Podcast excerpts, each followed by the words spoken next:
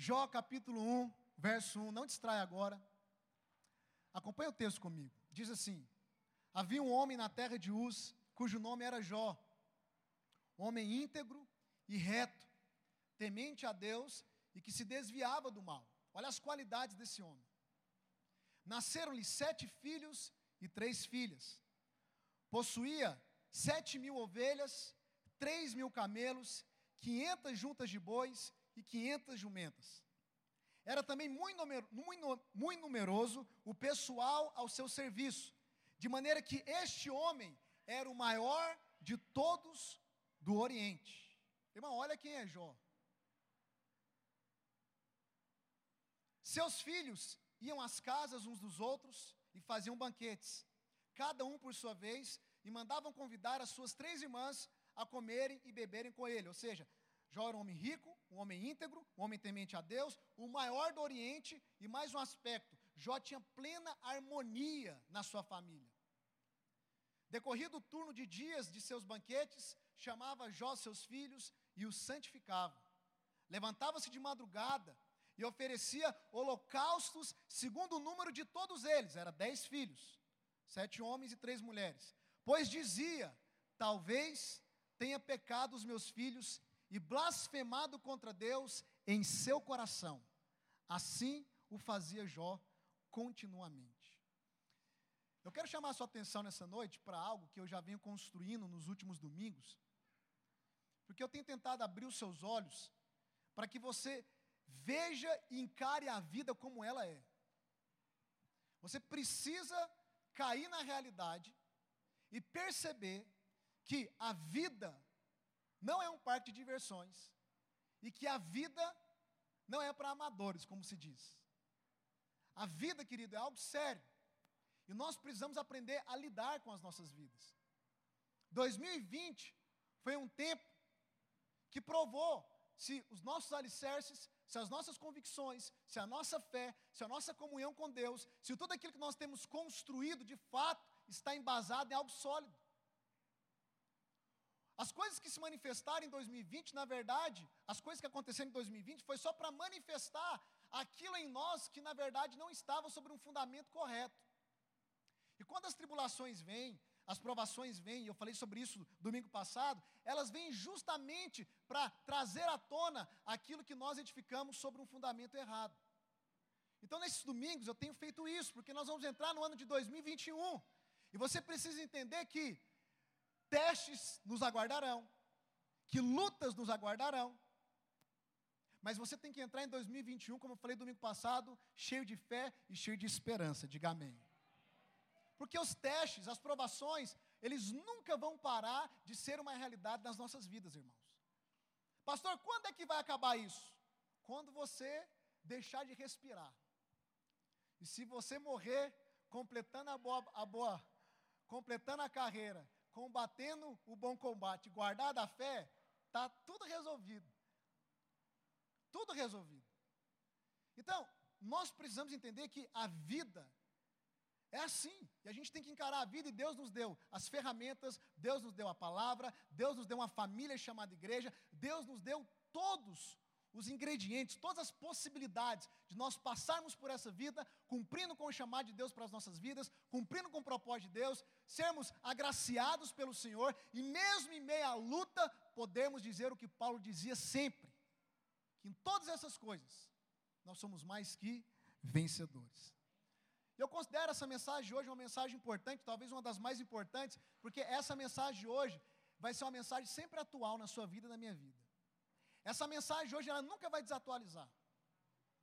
E uma coisa que você vai entender é que com o passar do tempo, se você for uma pessoa sábia, e sabedoria não se adquire lendo livros, maturidade não se adquire lendo livros. A gente sempre pega no seu pé para ler, mas maturidade não vem por leitura, irmão. Nem sabedoria vem por leitura. Maturidade vem quando aquilo que você leu e aprendeu é aplicado no dia a dia, é aplicado mediante as circunstâncias. Aí você adquire a maturidade que vem através da experiência. E você vai perceber que o sábio, a pessoa sábia, é aquela pessoa que, primeiro, respeita o tempo de todas as coisas. E uma coisa que eu já identifiquei, e não tem como burlar isso, é que por mais que você possa ter fome, desejo e anseio por crescer, você tem que ter tudo isso, você nunca vai burlar uma coisa chamada tempo. Desde a minha conversão, eu sempre fui faminto, sedento, intenso. Eu nunca perdi a minha intensidade, nunca perdi, nunca. E mesmo com o pé no acelerador, existiam coisas que eu percebia que a minha fome, a minha pressa não poderia burlar o tempo. E eu começo a perceber que existem certas áreas da minha vida que elas só vão atingir a maturidade com o tempo. Então, pisa no acelerador, mas não se engane, você vai ter que saber esperar também o tempo devido de cada coisa. O sábio é aquele que sabe olhar para o tempo e observar as coisas que acontecem no tempo, seja na vida dele ou seja na vida das outras pessoas. O sábio é alguém que consegue ter essa perspectiva. Ele entende que existe um padrão para todo mundo na vida. Alguns padrões são pré-estabelecidos por Deus, e não importa se você é cristão ou não, você não vai burlar esses padrões. E o tempo é um dos padrões para a maturidade, não importa, você não vai burlar esse padrão. Então, olha para cá. Hoje eu quero compartilhar. O tema da minha mensagem é: Não abra mão dos processos. Diga para o irmão aí, que hoje você está mais perto dele. Não abra mão dos processos. A vida é feita de processos. E não tem como pular de fase. Não tem como, sabe? Eu lembro, lembro quando eu jogava videogame, a gente tinha aquelas manhas, né? Você fazia lá as manhas lá, e você já saía na última fase. Então eu lembro que eu jogava Mortal Kombat. Quem lembra do Mortal Kombat? jogava Mortal Kombat, eu adorava jogar com o Scorpion.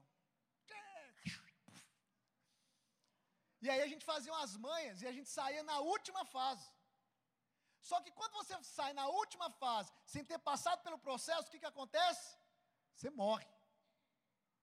Porque o processo é o que vai te dar o quê? Habilidade.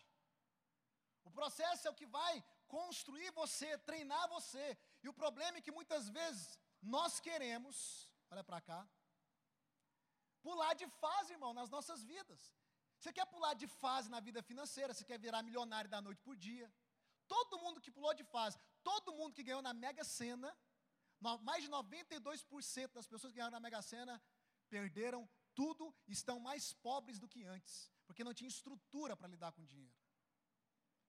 Muitos, quando ganharam dinheiro, divorciaram das suas esposas, entraram para uma vida de licenciosidade, de prostituição e tantas outras coisas.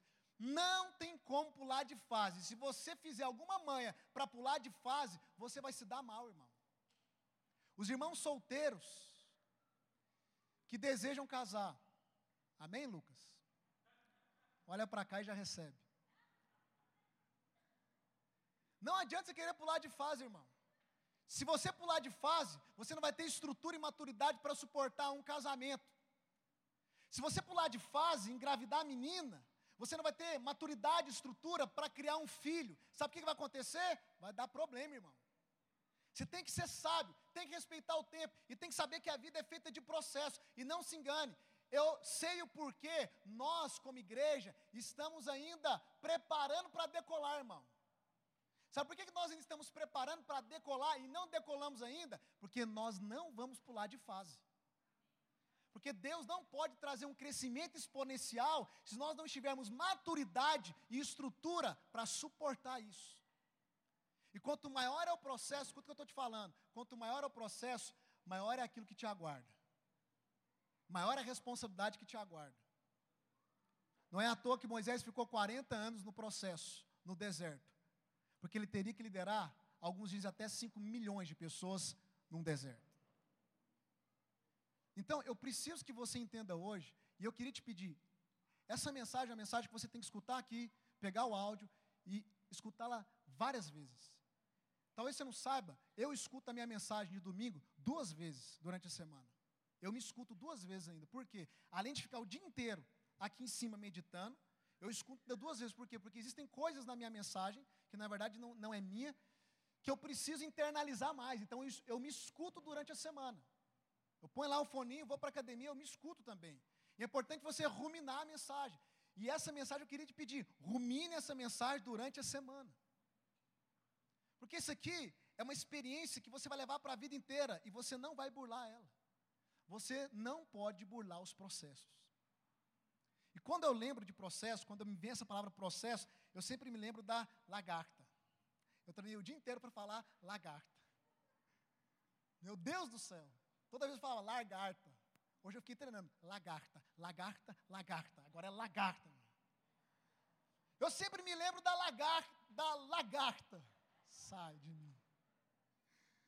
Que é a criação de Deus, amém, irmão? A lagarta é a criação de Deus, amém?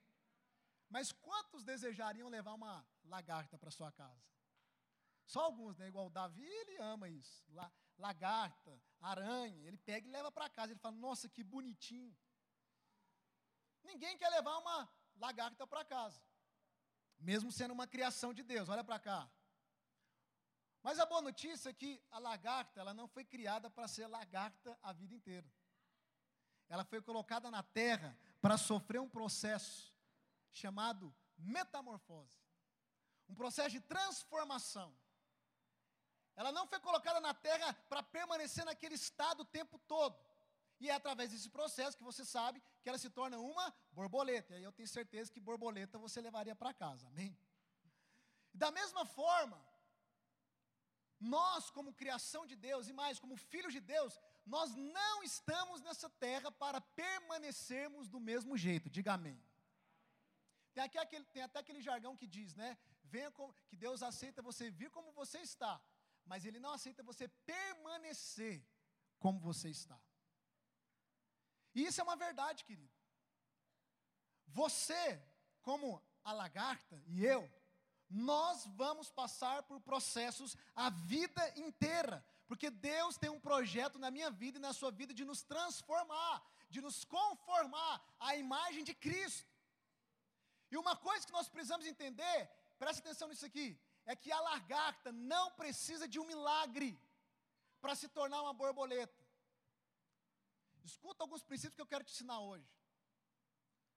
Ela não precisa de um milagre. Ela precisa só seguir o curso natural da vida, porque o processo de metamorfose já está na agenda do curso natural da lagarta. E aqui está um ponto que muitas vezes nós não entendemos, irmão. Nós precisamos começar a discernir quando é que nós precisamos de um milagre e quando é que nós precisamos de um processo. Porque talvez você esteja orando e nada está mudando a sua vida, porque você está pedindo um milagre e Deus não quer te dar um milagre. Deus não quer fazer um milagre. Deus te colocou em um processo. Que é diferente de milagre.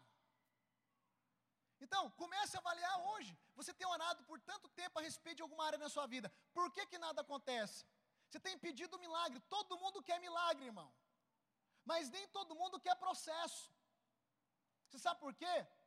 É porque o milagre só existe uma coisa de você: fé. E como ele vai acontecer não é da sua conta.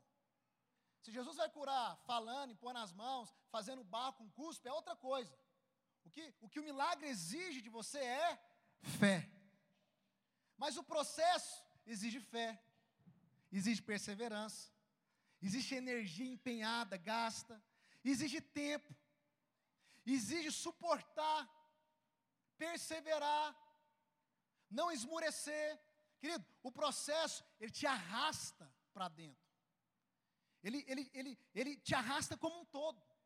Porque o processo é para te transformar. E eu vou te falar uma coisa: sem processo, ninguém entra em Canaã. Fiquei tentado em, em pregar sobre a peregrinação do povo de Deus no deserto, porque ali você vê um processo também poderoso. Mas só para citar para você, sem processo, aquele povo não entrava em Canaã. Milagre não colocava ninguém em Canaã. Os milagres aconteceram durante o processo. Durante o processo, Deus fez, trouxe provisão de pão, trouxe provisão de água. Durante o processo, Deus destruiu os inimigos de Israel. Durante o processo, os milagres foram acontecendo de acordo com a necessidade. Mas sem processo, ninguém entraria na terra prometida. Eu estou aqui para te dizer: se você não encarar os processos da sua vida, você não vai entrar na sua promessa, você não vai pisar na sua promessa, você não vai entrar em Canaã, seja em qualquer área da sua vida. E não tem como você fazer amanhã para pular de fase. Não tem jeito, irmão. Então nós precisamos, como igreja, entender você vai aplicar isso individual e como igreja. Que Deus tem nos sustentado como igreja e tem feito milagres no nosso meio, de todas as sortes. Porque nós estamos no processo. Mas nós só vamos pisar na, na, boa terra, na terra que manda leite e mel, que é frutífera com abundância, onde nós vamos começar a acelerar para valer, tanto como igreja, como você na sua vida pessoal, se nós não desistirmos do processo. Então entenda isso, querido. Eu não sei como foi seu 2020. Talvez você pode ter passado 2020 só reclamando, só murmurando, crise de fé, crise de identidade, questionando a Deus por quê, por quê, por quê, por quê. Eu vou te falar, uma das maneiras de você abortar o processo é murmurar. Dos quase 5 milhões de pessoas que saiu do Egito, só duas pessoas. De 5 milhões, só duas pessoas entrou em Canaã daquela geração. Josué e Caleb. Toda aquela geração morreu no processo. Porque abortou o processo. E como que abortou o processo? Murmurando reclamando. Eu vou te falar uma coisa, vou te dar uma notícia. Animadora. Se em 2020 você só murmurou, você não foi aprovado no processo. 2021 o processo continua. Quanto tempo vai durar, pastor? Não sei. Cada pessoa, cada caso é um caso. Cada área é um caso. Eu não sei. O povo não deveria ficar 40 anos no deserto. Ia demorar 40 anos. Ele ficou 40 anos porque não abraçou o processo. Então, querido, essa é a vida em sua realidade, tanto para o cristão como para o ímpio. Porque todos os ímpios de sucesso, entre aspas, tiveram que passar por um processo. Pode conversar com qualquer homem no mundo que tem sucesso, do que o, do que o mundo designa como sucesso. Você vai ver que ele tem uma trajetória, não aconteceu por acaso. Ele respeitou os processos, ele abraçou os processos. E Jó é um exemplo de alguém que passou por um profundo processo. Quem era Jó? Um homem rico, bem-sucedido, o maior do Oriente, diz o texto, era o maior, o mais rico, o mais respeitado. Tinha bons amigos até então, era um marido excelente. Jó fez o voto de não colocar o olho em uma mulher por toda a vida dele, de ter olhos só para a mulher dele. Um marido excelente e fiel. Um bom pai, que sabia trazer harmonia para toda a sua família, que acordava de madrugada para interceder pelos pecados dos seus filhos, que eles nem haviam cometido ainda. E pecados não é exterior, pecados no coração.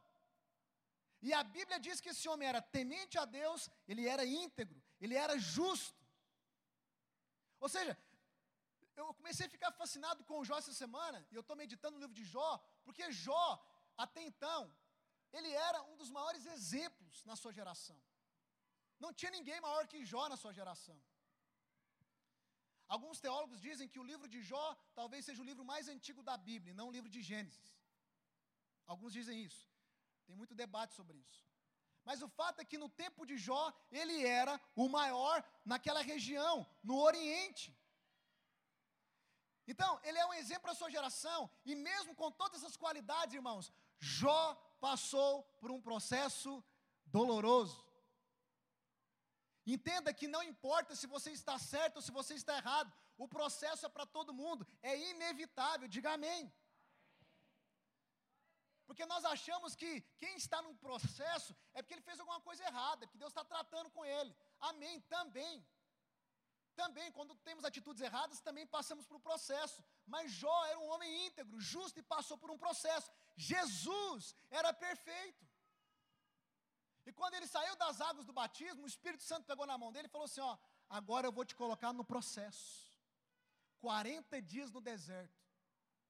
E a Bíblia diz que Jesus entrou no deserto cheio do Espírito Santo e saiu do deserto no poder do Espírito Santo. Porque ele passou por um processo o qual o habilitou, passou por testes, o qual o habilitou para fazer a obra que ele veio fazer, irmão. Então você fala, pastor, eu quero ser um homem de Deus. E o Espírito Santo vai fazer o quê? Ah, você quer ser um homem de Deus? Ele vai pegar na sua mão, então vamos para o processo. Ah, eu quero ser uma mulher de Deus. Ah, é? Então o Espírito Santo pega na sua mão, Vamos para o processo. Quero ser um bom marido, uma boa esposa, um bom pai, uma boa mãe. Beleza, pega na sua mão, vamos para o processo. Eu quero ser alguém próspero, um empresário, sei lá. Você quer? Vamos para o processo, eu vou te ensinar. Não tem como pular o processo. Queremos ser uma igreja madura, que cresce, que avança, que rompe, que marca a geração. Então Deus está pegando a nossa mão e está fazendo o quê?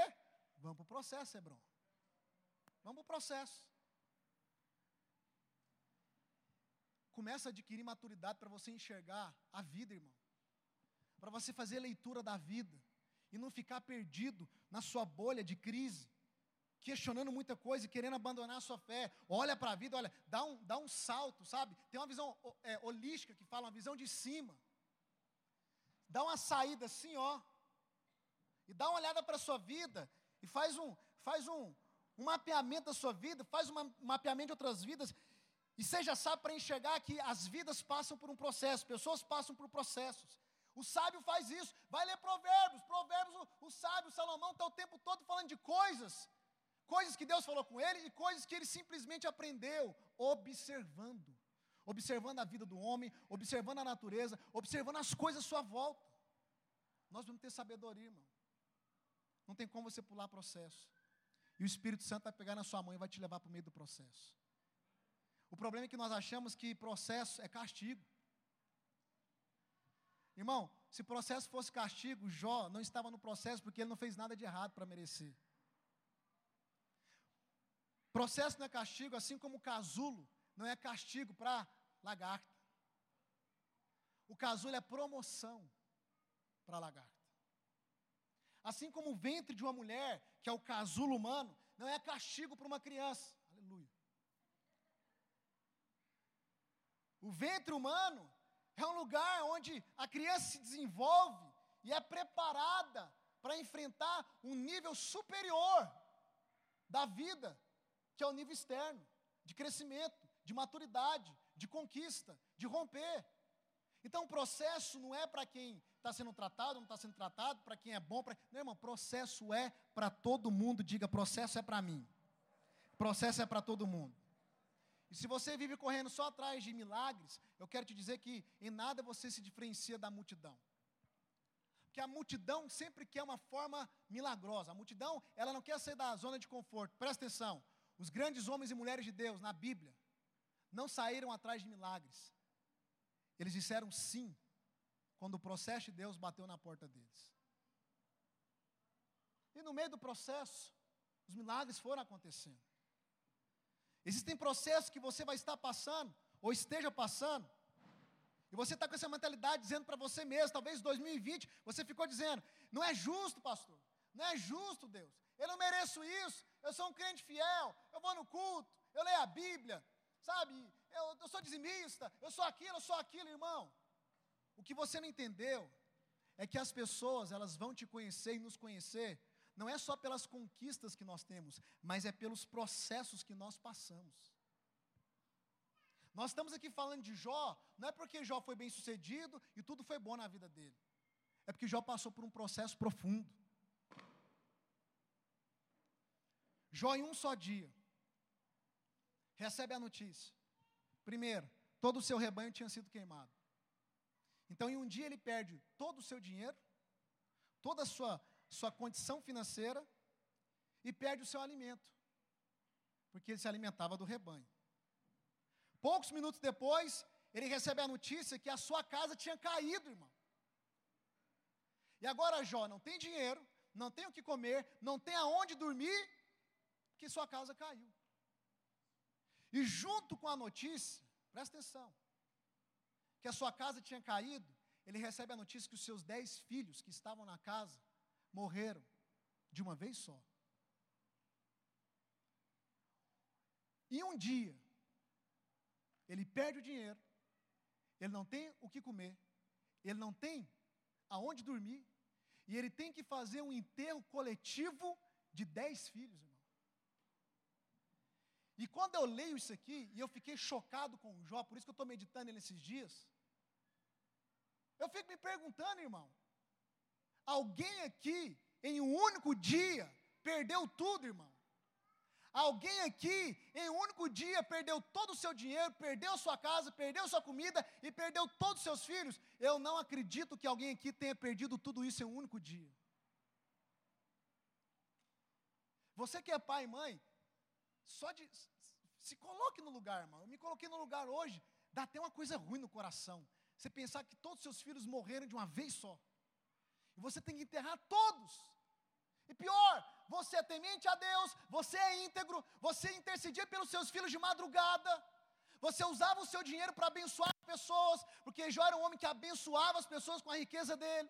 Você era fiel à sua esposa, irmão, está tudo certo. De repente a sua vida vira de pernas para o ar. Se coloca na posição desse homem, querido. Ele perdeu tudo no único dia. Meu Deus do céu. E eu vou te falar algo, querido. As pessoas podem admirar suas conquistas, mas elas só vão conectar com você por causa das suas superações. Conquistas as pessoas olham, admiram, invejam, cobiçam, o grande carro, a grande casa, mas o que traz conexão, o que atrai as pessoas é a sua história de superação.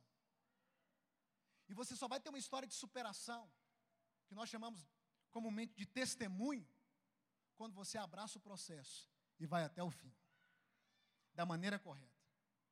Um homem como Jó, íntegro e justo, não fez nada de errado, teve que passar por um processo, para que eu e você, quatro mil anos depois, pudéssemos olhar para ele e ter esse homem como referência para aprender a lidar com os nossos processos.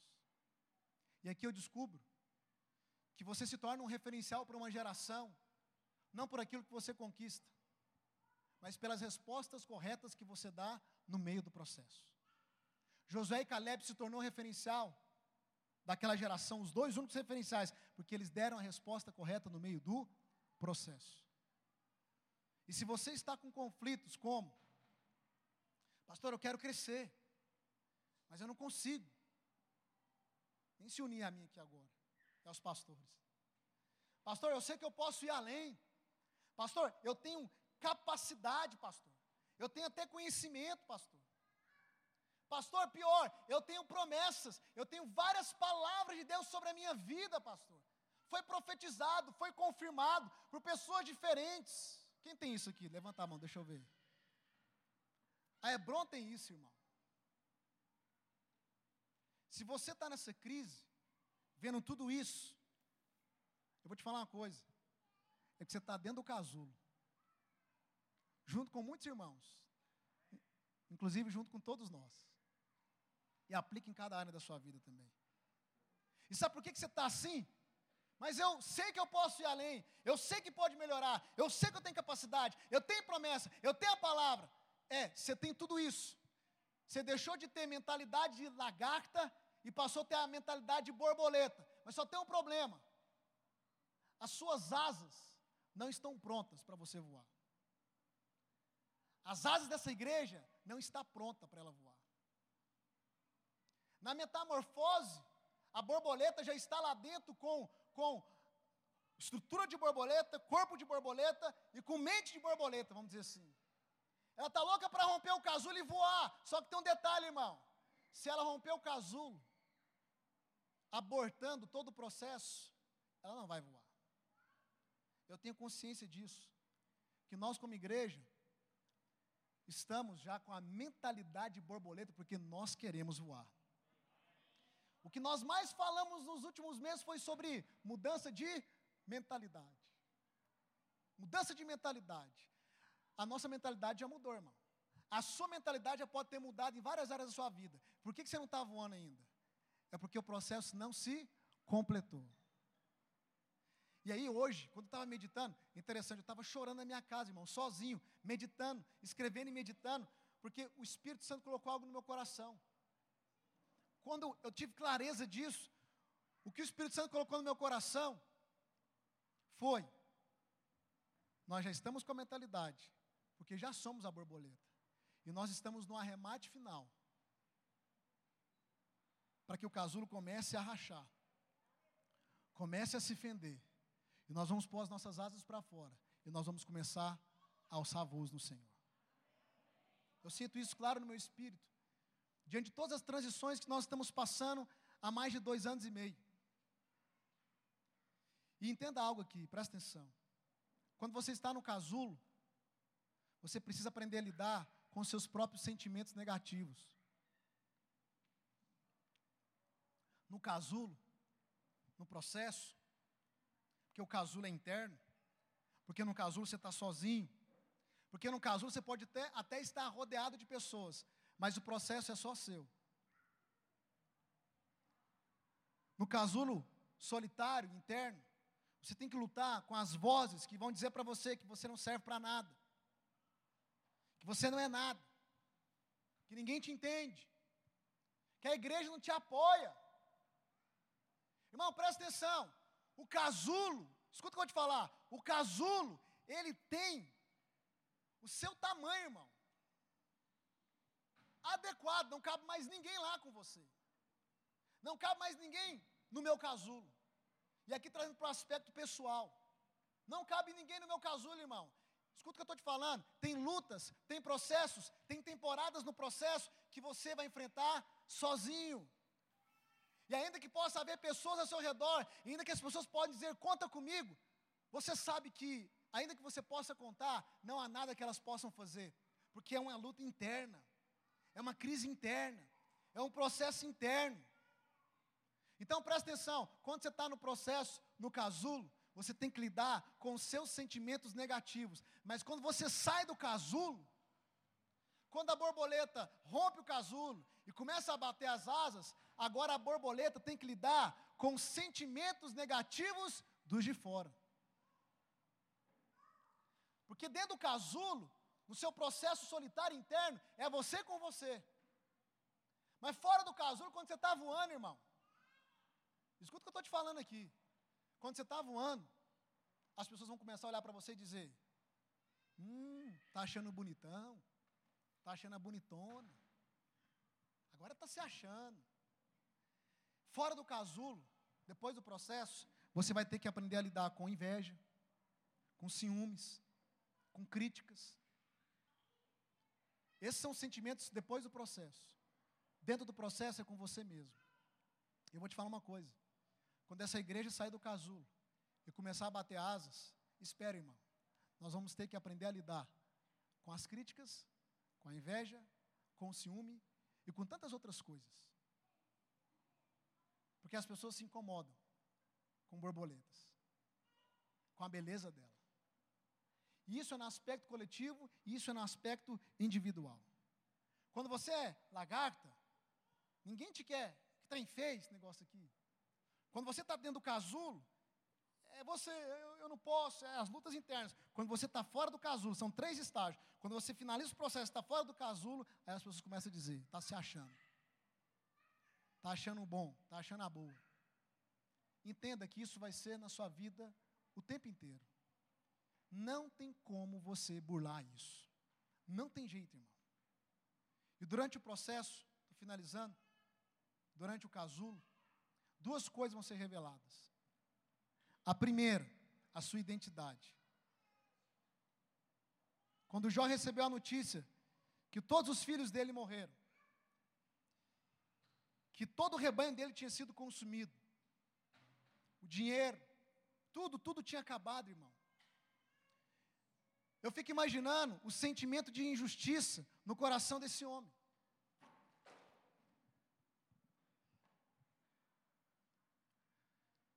Um homem que era temente a Deus.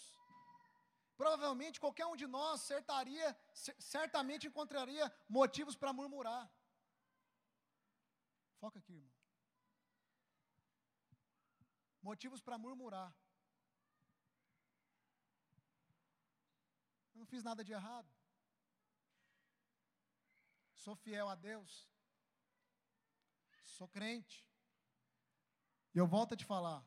Uma das estratégias que o diabo vai tentar plantar na sua vida é a reclamação, é a murmuração. A reclamação é o start para você abandonar o processo. No versículo 11,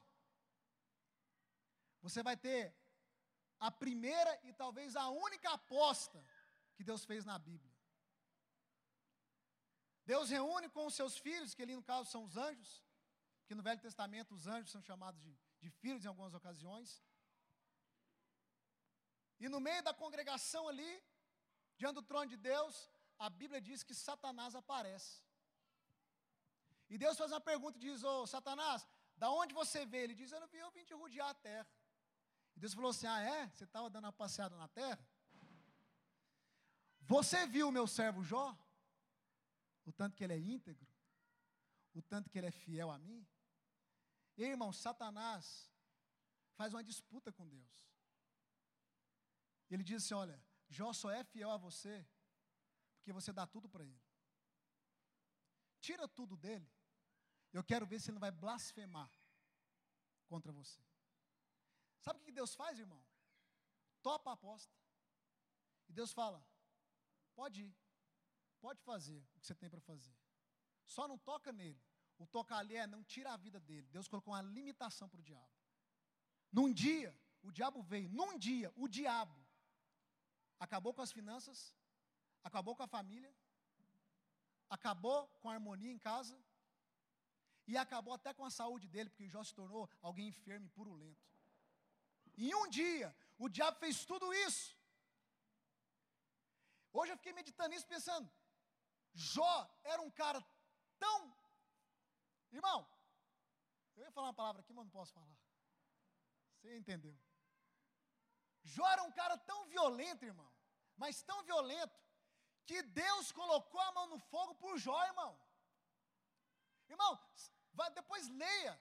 Irmão, olha o que Deus falou. Eu ponho a mão no fogo por ele. Pode ir lá. Deus colocou a reputação dele em jogo. Deus falou: Eu vou te mostrar que ele é fiel. Porque Deus conhecia o coração daquele homem, irmão. Aquele homem era íntegro. Irmão, eu não me qualifico para ser um Jó ainda. Eu não ouso me qualificar para ser um Jó. Eu não sei se no lugar de Jó eu manteria a mesma postura, irmão. Olha quem é esse homem, o homem que Deus topa uma aposta com o diabo, um desafio com o diabo e fala: Eu coloco minha mão no fogo por ele. Pode ir lá, pode tocar, arranca tudo, faz ele pobre, mata os filhos, põe doença nele. Você vai ver, ele vai continuar sendo fiel a mim. Meu Deus do céu. Hoje eu fiquei chocado com esse homem. Eu falei, eu tenho que estudar mais sobre esse homem. E Deus permitiu, irmão. Qual foi o resultado da aposta? Coloca lá no verso 20, capítulo 1, verso 20. Olha o resultado da aposta. Então Jó se levantou, depois de perder tudo, rasgou o seu manto, rapou a cabeça, lançou-se ao chão em terra e murmurou, irmão, e reclamou, irmão, e questionou, irmão. Jó adorou. Ele adorou. E sabe o que ele fez aqui? Ele revelou a identidade dele. Ele era um adorador quando tinha tudo e ele continua sendo um adorador perdendo tudo. Será que nós conseguimos ser uma igreja que continua adorando a Deus, que continua sendo fiel a Deus com tudo ou sem tudo, irmão? Esse homem é formidável. E a história desse homem está aqui para ser um exemplo para mim e para você, porque nós vamos passar por processos, talvez não tão dolorosos e profundos como o de Jó, Deus o sabe o que cada um pode suportar, mas o fato, irmão, é que no momento mais difícil, você vai revelar a sua essência. No momento mais difícil, escuta o que eu vou te falar aqui, você vai revelar aquilo que dá prazer. É no momento das crises que muitas pessoas voltam para as drogas. Porque as drogas, na verdade, era o que sempre deu prazer para ela. É no momento das crises que muitos homens abandonam suas famílias. E vai para a prostituição, e vai para o alcoolismo. Porque, na verdade, se, tá, se você só está se retornando para aquilo que te dá segurança. E que sempre estava lá no seu coração. Escondido ainda. Eu quero saber, no momento da crise, quando você perde tudo, quando você não tem dinheiro, quando parece que está tudo destruído, o que você vai fazer? O que você vai fazer nessa hora define qual é a sua identidade e qual é a essência que está dentro de você. Jó adorou a Deus. Ele adorou a Deus. Eu não sei no meio das, suas, das suas crises o que você está fazendo, irmão. Mas a partir de hoje, no meio das suas crises, adore a Deus. Adore, que o Senhor encontre em você essa identidade de adorador, irmão. O processo revelou a identidade de Jó. E por último, o processo revelou a fé de Jó. Você não mostra sua fé no dia do culto. Você não mostra sua fé em dia de conferência, com dinheiro na conta, irmão. Você mostra sua fé quando tudo dá errado. Quando tudo dá errado, agora é hora de mostrar a sua fé. Quando quem você mais amava vai embora, te abandona, agora é a hora de você mostrar a sua fé. É no dia mal que nós revelamos em quem nós cremos e no que nós cremos. E Jó revelou a sua fé no versículo 21, no próximo versículo. E continue, disse Jó: Nu saí do ventre da minha mãe, e nu voltarei. O Senhor o deu e o Senhor o tomou. Bendito seja o nome do Senhor. A minha fé, disse Jó, está nele. Eu vim nu, eu vim sem nada. Eu recebi tudo da parte dele. E se ele tirou, bendito seja o nome do Senhor. Meu Deus do céu, irmão. Meu Deus do céu. No dia da tragédia, um processo intenso, Jó continuou fazendo o que ele fazia antes, adorando e glorificando o nome do Senhor. Eu concluo essa mensagem voltando ao exemplo da borboleta. A borboleta só tem o direito de voar e de virar uma referência de admiração depois que ela passa pelo processo do casulo. E como eu postei ontem, o casulo, um lugar escuro, apertado, desconfortável e solitário, mas inevitável para quem deseja deixar de rastejar e começar a voar. Se você quer voar em 2021, eu quero, irmão, quem quer aqui? Então, querido, vamos cair na real. Vamos abrir o peito e vamos enfrentar a vida de cara a cara. Vamos parar de ser infantil. O tempo está passando. Cada dia mais as coisas vão se alinhando para o cumprimento das profecias bíblicas. E não é tempo de você perder tempo com coisas fúteis, e nem com xilink, e nem com milindre. Em 2021, querido, eu estou te convidando, pessoalmente e como igreja, nós não vamos fugir dos processos de Deus para a nossa vida. Não vamos, irmão. Como homens e mulheres de Deus, os irmãos da equipe de louvor podem vir aqui. Como homens e mulheres de Deus, nós vamos encarar o processo cara a cara, irmão. Cara a cara. Quando você chega nesse nível, escuta o que eu estou te falando. Quando você chega nesse nível, você atingiu um nível de maturidade, onde Deus começa a te preparar para se tornar um referencial para muitas pessoas. Foi assim com Moisés, foi assim com Abraão, foi assim com Jó, foi assim com Jesus, foi assim com os apóstolos. Eles só se tornaram um referencial para muitas pessoas e entraram para a história por conta do processo e da experiência que eles passaram de maneira completa. Eu queria que você ficasse em pé no seu lugar.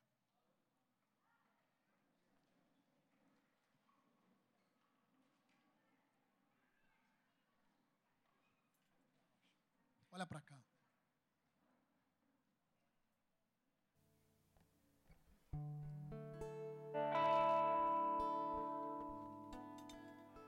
Escuta o que eu vou te falar. Eu poderia terminar a última pregação do ano assim, ó, te motivando. Ei, irmão, vamos lá, 2021. Irmão, você não precisa de motivação, amém?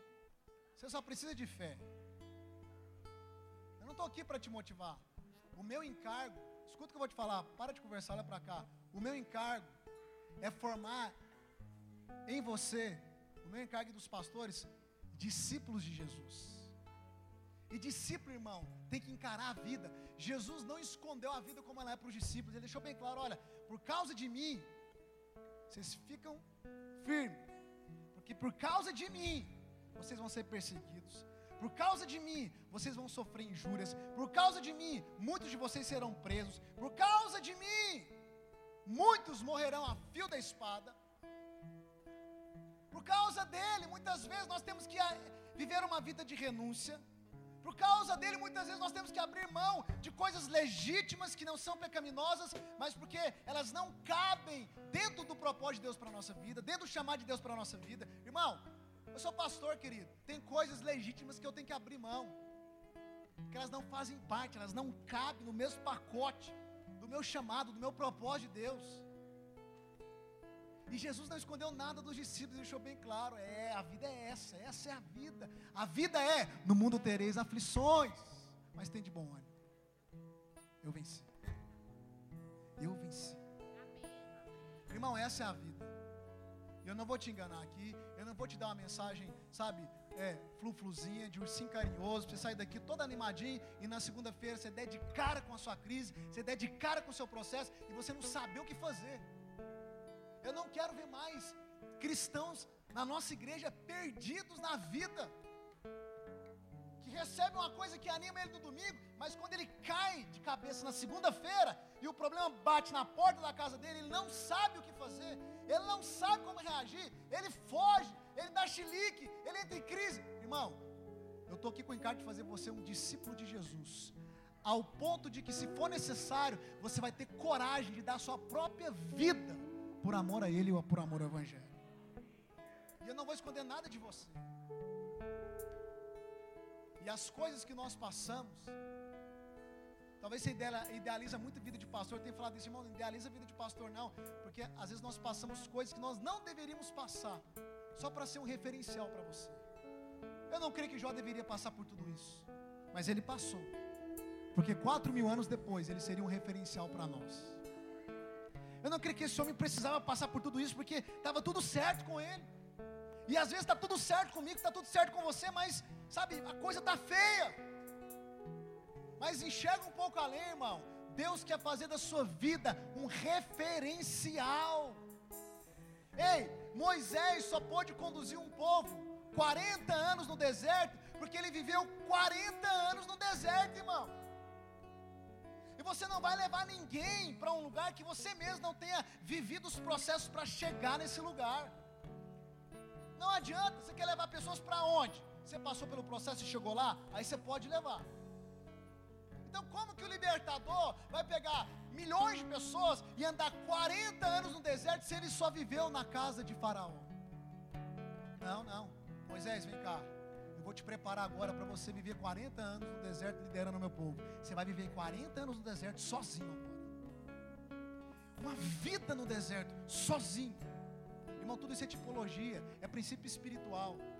Então Deus pega Moisés, coloca 40 anos no deserto. Depois vai lá, tira Moisés do deserto, leva para Faraó, para o Egito, tira o povo, e agora o Moisés, que sabe viver no deserto, que teve a experiência do deserto, que sobreviveu ao deserto, vai conseguir liderar uma nação inteira no deserto. Você só vai conseguir liderar as pessoas no meio do deserto e conduzi-las para algum lugar se você passou pelo deserto. Se você passou pelo processo. Aí sim você pode falar: Vem cá, irmão. Eu sei que está difícil, eu passei por isso. Mas eu vou te ensinar: olha, não vai abortar. Eu sou Moisés. Nós vamos passar junto. Vai doer tanto em mim como em você. Em mim talvez doa menos, porque eu já passei por aqui e eu sei como que funciona. Eu sou mais paciente, eu sei que na hora H Deus vai fazer, eu sei que na hora que você tiver com fome o pão, o pão vai cair do céu. Eu sei que vocês vão ficar querendo desistir toda hora, mas no, no ponto certo, Deus vai fazer a água sair da rocha. Irmão, essa é a nossa experiência como pastor, como líderes. É os irmãos da, querendo desistir da vida. E a gente é como Moisés, irmão, não desiste. Deus vai fazer, Deus vai fazer. Ah, por que você me tirou do Egito? Por que você me tirou daquele lugar para morrer aqui, para passar fome na hora H? Deus vem pum, e faz. Mas é complicado porque tem horas que o povo não aprende. Deus faz, Deus faz. E Moisés está lá paciente, gente. Eu já passei pelo deserto, gente. Fica calmo. Eu sei como se portar nessa situação. Deus vai fazer com vocês como Ele fez comigo quando eu vivi 40 anos no deserto. Irmão, tem uma geração esperando por nós. mas nós precisamos passar pelos processos. Eu não quero deixar uma herança, como eu te falei, eu quero deixar um legado. Eu quero que a minha vida se torne um legado. Quando eu morrer, eu quero que os meus filhos contem a história para os filhos dele, de quem foi o pai dele, de quem foi a mãe dele. Eu quero que os meus filhos digam: olha, meu pai não deixou só uma herança, quero deixar uma herança boa para eles também, em nome de Jesus. Meu pai deixou um legado. Meu pai sabia como lidar com a vida. Meu pai sabia como se portar diante das circunstâncias da vida. Ele era guerreiro, ele era perseverante, ele não esmorecia. E quando o milagre tinha que acontecer, o milagre acontecia. Mas ele não desistiu. Ele completou a carreira, combateu o combate e guardou a fé. Ah, eu quero poder dizer isso. Eu quero que os meus filhos digam isso de mim. Eu quero que uma geração diga isso de nós, irmãos. Então prepara para 2021. Não vai ser um mar de rosas, mas nós vamos passar por todo o processo. Ai, na hora que o processo estiver finalizado, irmão, você vai ver os casulos se abrirem. E é um que chega com, com testemunho, é outro que diz que está vencendo o casamento, é outro que estava na crise financeira e prosperou. São os casulos sendo abertos e as borboletas colocando as suas asas para fora para começar a voar. Eu quero voar em 2021, irmão. Meu Deus! Eu tenho dito para o Senhor: se o Senhor está me dando processo, é porque eu posso suportar cada um deles.